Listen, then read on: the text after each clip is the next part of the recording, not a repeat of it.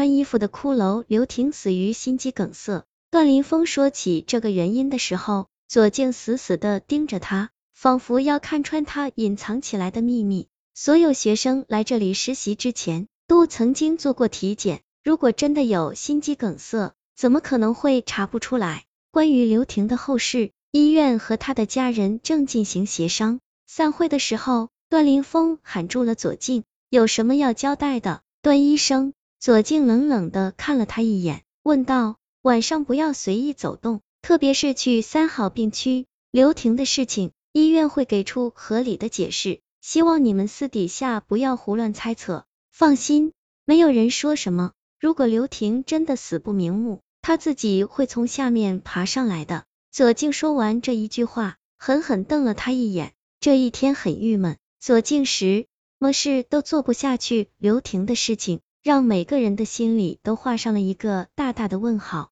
当然，他们最担心的还是晚上值班的事情。今天晚上要去三号病区值班的是肖兰，为了消除大家的担心，段林峰特意安排了两个护士和实习生一起值班。虽然肖兰很不愿意，可是也没有办法拒绝。坐在宿舍里，左静一个人看着专业书，那些密密麻麻的语，他根本就看不进去。他的耳边还响着肖兰走的时候对他说过的话：“你电话要开着啊，万一有什么事。”我第一时间打给你。时间一点一滴的过去了，安静的宿舍里光影轻晃。左静忽然感觉背后有一点异样的声音，他本能的转过身来。宿舍的门不知什么时候打开的，昏黄的灯光下，只见一个女人背对着他站在楼梯口。那女人穿着一件长到脚的白罩衫，这种大袍子看起来十分怪异。她的头发很长，遮掩在脸前。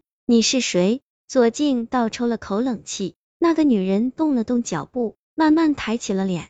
滴滴滴，尖锐的手机铃声突然把左静从噩梦里拉回到现实中。他拿起电话，看到上面的来电显示，慌忙接通了电话。左静，快，快来救我！有鬼，有鬼啊！肖兰，别怕，我马上过去。挂掉电话，左静急忙向宿舍外面跑去。三号病区一片安静，左静疯了一样向前冲着，走廊里只能听见他的脚步声。推开病房的门，左静看见肖兰蜷缩在病床下面，全身瑟瑟发抖。肖兰，怎么了？左静走了过去，肖兰满脸惊恐的看着左静，嘴唇哆嗦着说：“那那里有鬼。”左静回头一看，这才看见在病房的门口站着一个女人。她的长发披散在前面，她的身上穿着一件白色的病号服。你是谁？左静吸了口气，厉声问道。那个女人没有动，也没有出声。左静慢慢向他走去，就在他快要接触到那个女人的时候，女人的身体突然摔倒在地上，头发甩到一边，露出一个白森森的骷髅头。四点二零八房间早会开得很压抑，甚至很多学生要求离开医院。段林峰站在台上，神情冷漠的看着底下骚动的学生，对于他们的要求和惊慌显得无动于衷。左静忍不住站了起来，他冲着段林峰喊道：“段医生，三号病区到底有什么事情？为什么不能告诉我们？如果真的不能告诉我们，就不要让我们去那里值班。”左静的话很快得到了其他人的赞同，都给我闭嘴！有些事情该让你们知道的时候。你们自然会知道，如果谁待不下去了，我可以让他提前结束实习。段林峰重重的看了左静一眼，甩手离开了会议厅。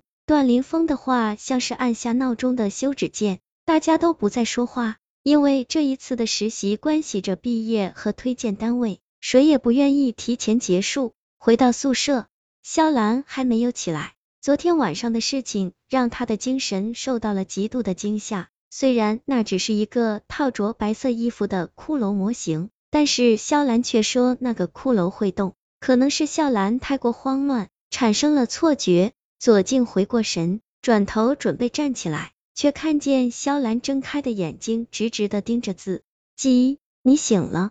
对于肖兰的神情，左静有些奇怪。那个骷髅是阿海，是那个死了的阿海。萧兰忽然说话了，像是在讲一个天大的秘密。什么阿海？第二个床铺的缝隙里，我看到了阿海的日记。萧兰的神情突然激动起来，一把抓住左静的胳膊，歇斯底里的喊了起来。萧兰的惊叫引来了更多的人，段林峰也走了进来。我看还是把肖兰送到病房吧。片刻后，段林峰和旁边的护士说道：“那晚上三号病区还找人值班吗？”旁边的护士问道：“当然，看看排班表，找几个护士陪着。”段林峰想了想，说道。一听到要去三号病区值班，守在门口的学生们都有些退缩了。现在对他们来说，三号病区无疑是一个恐怖地带。如果不是因为实习和毕业联系着，也许他们早已经离开这里了。段医生，今天晚上我去值班，你别找其他人了。左静忽然站了起来，走到门口的段林峰愣了一下，转过头看了看他，好，就你了。天一点一点的黑了，左静穿上护士服，慢腾腾的向三号病区走去。一走进三号病区的走廊，左静便感到一股阴沉的寒气，胳膊上仿佛被什么东西拂过一样，冷森森的。他不禁缩了缩脖子，冷吗？三号病区前面就是医院的太平间，所以温度要比其他病区低。旁边和左静一起值班的护士张红安慰他。三号病区究竟有什么呀？左静好奇的问了一句。不知道，也许是些脏东西吧。张红摇了摇头，紧张兮兮的看了看四周，走到值班台前，张红走了进去，他指了指前面说：“两百零三、两百零五病房有病人，其他房间就不用巡视了。两百零八千万不要进去，两百零八就是昨天肖兰遇见那个骷髅的房间。”左健也不明白为什么昨天肖兰会进到二零八房间，二零八究竟有什么秘密呢？